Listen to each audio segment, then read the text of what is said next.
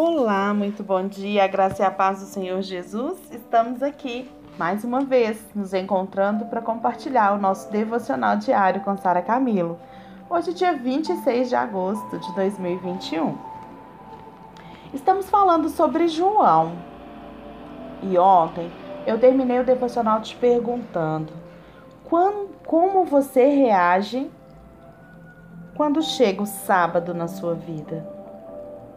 Quando você está em algum ponto entre a tragédia e o de ontem e o futuro de amanhã, o triunfo de amanhã, o que você faz? Você abandona Deus ou permanece perto dele?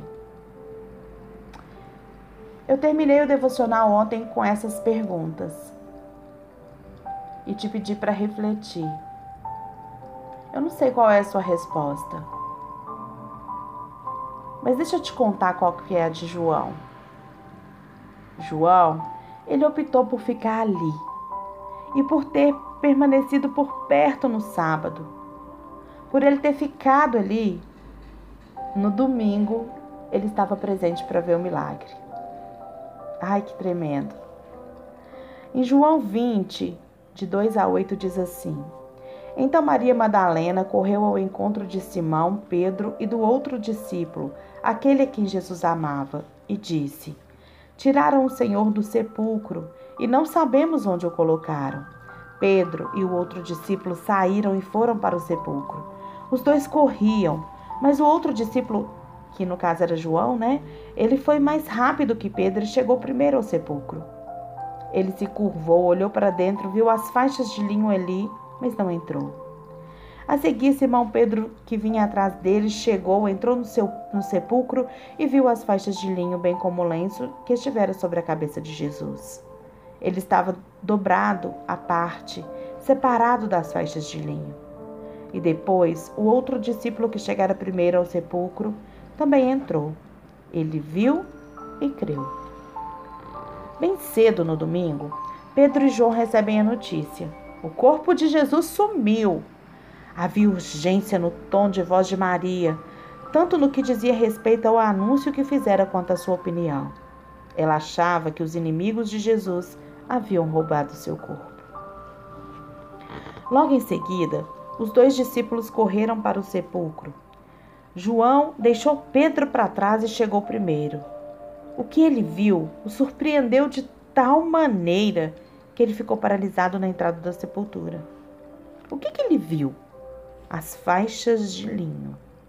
Ele viu o lenço que estivera sobre a cabeça de Jesus, dobrado à parte, separado das faixas de linho. Ele viu ali, gente, a mortalha jazendo ali. A palavra grega original fornece uma percepção muito mais útil a essa altura. João, ele emprega um termo que significa enrolado, ainda dobrado. Aquela veste, aquelas vestes mortuárias, elas não foram rasgadas ou destruídas. Elas estavam ali em seu estado original. O, linha, o linho estava intacto. A mortalha estava enrolada e dobrada. Mas como seria possível? Se os seus amigos tivessem recolhido o corpo, eles não teriam também levado as roupas?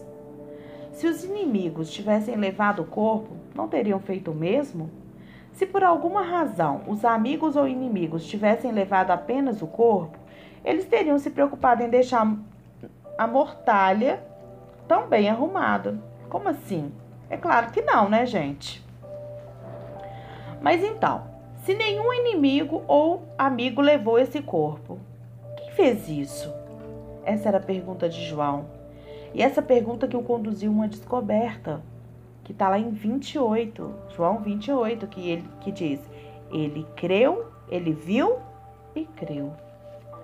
Por entre aqueles trapos de morte, João, ele viu o poder da vida.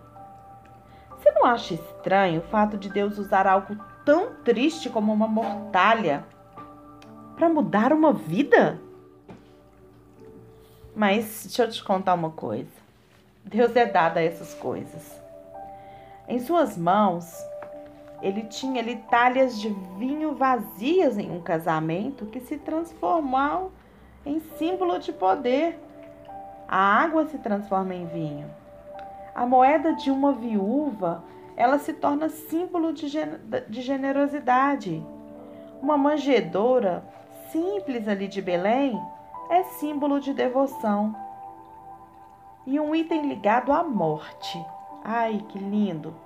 Transforma-se em símbolo do amor de Deus. Será que a gente deveria se surpreender com o fato de ele pegar as vestes de morte e fazer delas um retrato de vida?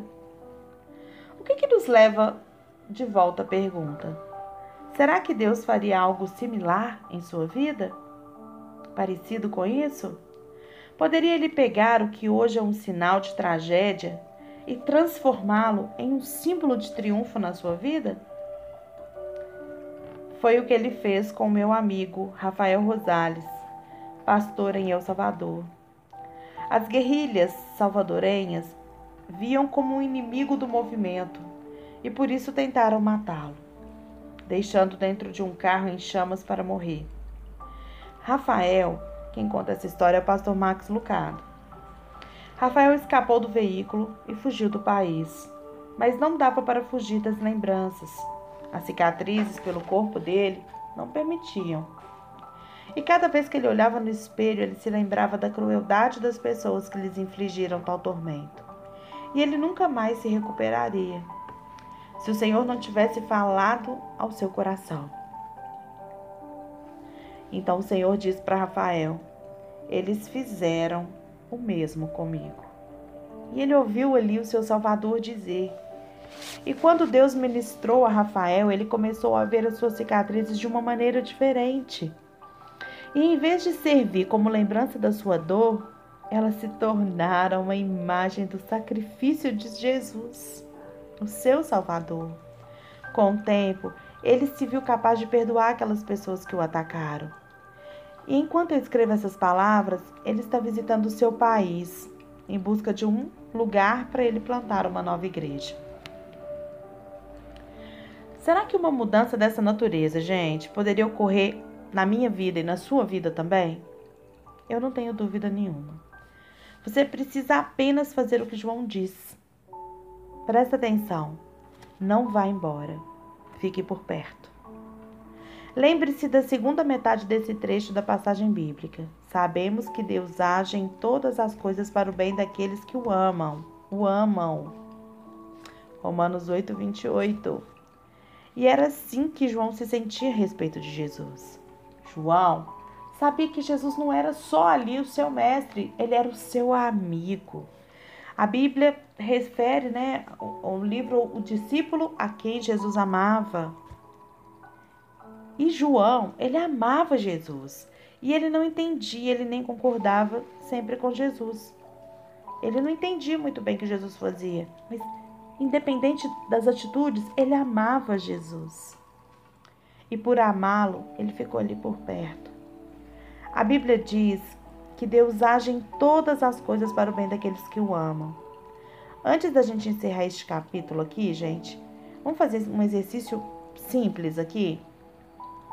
Remova desse versículo a expressão todas as coisas e substitua pelo símbolo de alguma tragédia que você viveu.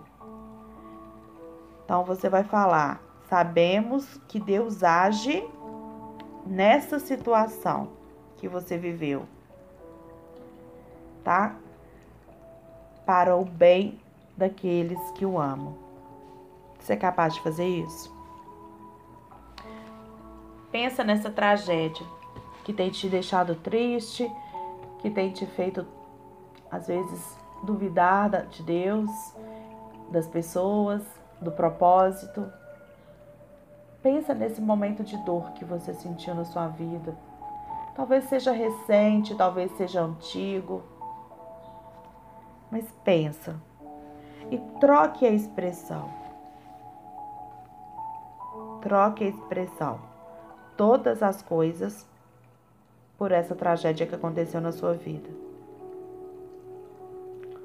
Para o apóstolo João, o versículo ficaria assim: Deus age em mortalhas para o bem daqueles que o amam. Para Rafael seria: Deus age em cicatrizes para o bem daqueles que o amam. Como ficaria Romanos 8:28 na sua vida, querido? Em estados no hospital, Deus age para o bem. Em papéis de divórcio, Deus age para o bem. No cumprimento de uma pena, Deus age para o bem. Se Deus pode mudar a vida do apóstolo João no meio de uma tragédia, seria possível ele usar uma tragédia para mudar também a sua vida? Por mais difícil, gente, que seja acreditar nisso, é possível que você esteja apenas um sábado da ressurreição. Pode ser que você esteja algumas horas daquela oração preciosa de um coração transformado. Deus, Senhor, fez isso por mim? E ele fez. E ele fez. Pare de olhar para o que acontece na sua vida como mortalhas, mas veja como um milagre. Tenha convicção disso. A Bíblia diz que Deus não é homem para que minta, e nem filho do homem para que se arrependa. Então, tudo que a Bíblia diz é a realidade de Deus, é a descrição de Deus, é a descrição das atitudes, do caráter dele na nossa vida. Então, por mais difícil que seja acreditar nisso, eu quero te dizer: você pode estar apenas um sábado da ressurreição apenas um sábado do milagre na sua vida. Descanse no Pai, acredite nas suas promessas, tome posse e apropice delas e viva um milagre na sua vida. Deus te abençoe nesse dia.